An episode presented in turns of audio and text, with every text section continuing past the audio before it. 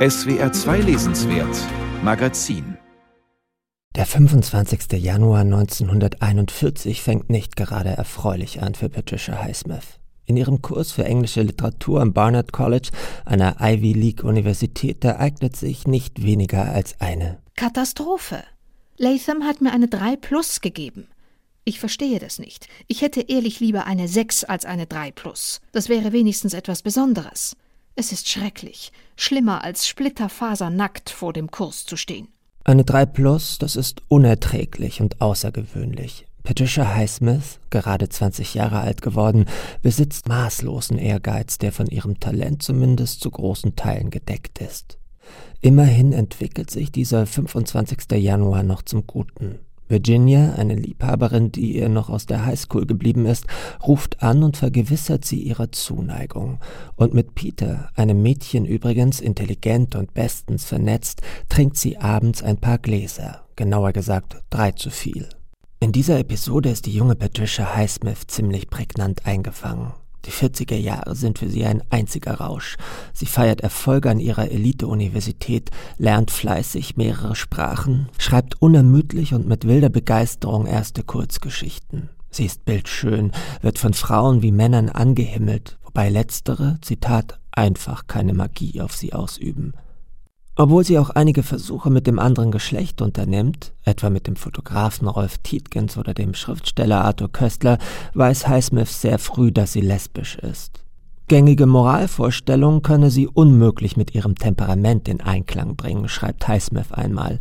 So lässt sich von älteren Verehrerinnen in Bohème und Kunstkreise einführen und protegieren, bewegt sich in den einschlägigen New Yorker Szenebars wie ein Fisch im Wasser, hat unzählbare Liebschaften und findet ohnehin, dass Sex eine Religion sein sollte. Zumindest gesteht sie, habe sie selbst keine andere.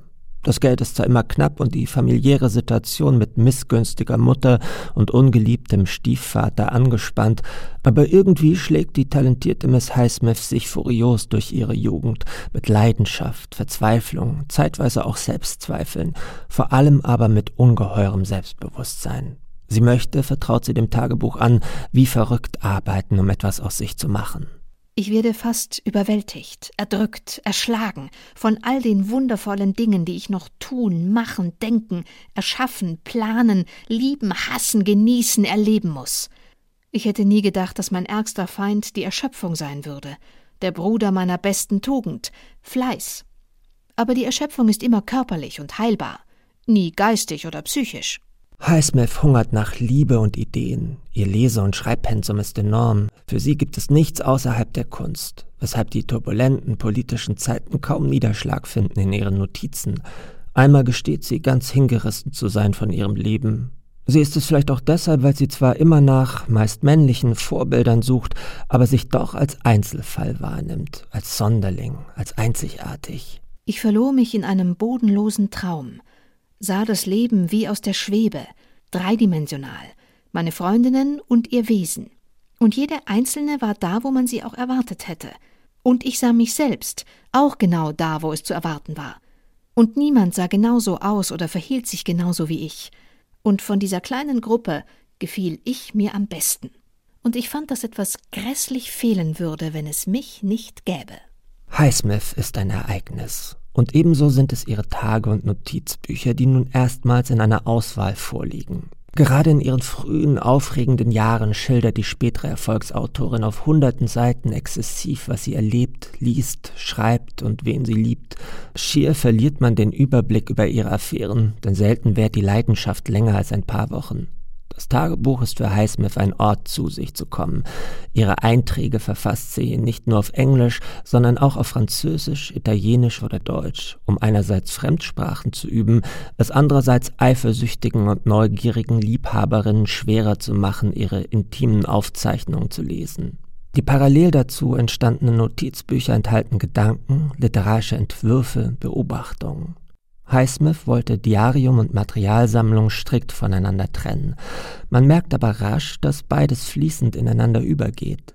Klug ist deshalb die Entscheidung des Herausgeberteams um Anna von Planta, Tage- und Notizbücher zu verschränken. Aus 8000 im Nachlass entdeckten Seiten wurden 1400 destilliert. Für Kritik sorgte, dass die Herausgeberinnen sich dafür entschieden haben, den problematischsten Zügen Highsmiths, vor allem ihren gerade in den Tagebüchern enthaltenen antisemitischen Ausfällen, keine Bühne zu geben. Diese oft widersprüchlichen Invektiven sind Teil einer immer unerbittlicher werdenden Misanthropie Highsmiths, die von diversen Biografinnen bereits ausführlich behandelt wurde. All das blitzt in dieser sorgsam medierten Ausgabe an verschiedenen Stellen zwar durchaus auf, verständlich aber ist es, diesem Aspekt keinen allzu großen Raum zuzugestehen. Die menschenfeindlichen, idiosynkratischen Wesenszüge sind Teil einer komplexeren Entwicklung. Irgendwann wird aus der offenen, der Welt gefallen wollenden und überbordenden Pat die grummelnde, Ressentiment geladene und teils vor Rassismen nicht zurückschreckende Patricia Highsmith, wie sie einem grimmig und aufgedunsen aus späten Fotografien entgegenblickt. Schon 1947 notiert die sich aufs genaueste selbst analysierende Autorin die Gefahr ihres Lebens. Würde mich überhaupt nicht wundern, wenn ich mich in mittleren Jahren in eine gefährliche Schizophrene verwandle. Das meine ich durchaus ernst. Der Unterschied und die Unvereinbarkeit zwischen meinem inneren, meinem wahren Ich und den verschiedenen Gesichtern für die Außenwelt wird immer krasser. Damals, 1947, schlägt die 26-Jährige sich noch als Mitarbeiterin in einem Comicverlag durch, veröffentlicht hier und da ein paar ihrer Geschichten. Ihr erster großer Erfolg aber ist nicht fern. Zwei Fremde im Zug von 1950 bringt ihr erste Anerkennung. Hitchcock kauft die Filmrechte und Highsmith ist dabei, sich als Spannungsautorin zu etablieren. Ihren zweiten Roman Salz und sein Preis, der eine lesbische Liebesgeschichte zum Gegenstand hat, publiziert sie deshalb und auch weil nach dem Zweiten Weltkrieg ein neuer Puritanismus aufkeimt unter Pseudonym. Das Motiv der Schizophrenie, der inneren Spannung, der Abweichung wird in all ihren Romanen wiederkehren, nicht zuletzt im Ripley-Zyklus, der sie endgültig zur Berühmtheit macht. Es ist interessant zu sehen, wie sehr ihr eigenes Erleben ihre Literatur geprägt hat, obwohl sie immer wieder betont, dass die beiden Sphären strikt zu trennen seien. Sie weiß, dass jeder Mensch in seinem Inneren ein schreckliches, anderes Universum der Hölle und des Unbekannten mit sich herumträgt. Alles Mitleid, das ich mit der Menschheit habe, habe ich für die Geistesgestörten und Kriminellen. Deshalb werden sie immer die besten Charaktere sein in allem, was ich schreibe. Normalität und Mittelmaß, die brauchen keine Hilfe. Sie interessieren mich nicht. Spätestens in den 70er Jahren zieht sich Highsmith, die heimatlos zwischen den USA und Europa hin und her pendelt, immer mehr zurück. Nur noch selten lässt sie sich auf eine Liebe ein. Schnecken und Katzen sind ihr lieber als Menschen. Alkohol führt nicht mehr zu glücklicher Ekstase, sondern wird zum Remedium gegen die auf den Schlachtfeldern des Lebens erlittenen Verwundungen. Ihre letzten Jahre, krank und verbittert, dennoch aber erfolgreich und kreativ, verbringt sie in der Schweiz. Die Tagebucheinträge werden weniger, das Leben wird weniger. 1995 mit 74 stirbt sie in Locarno.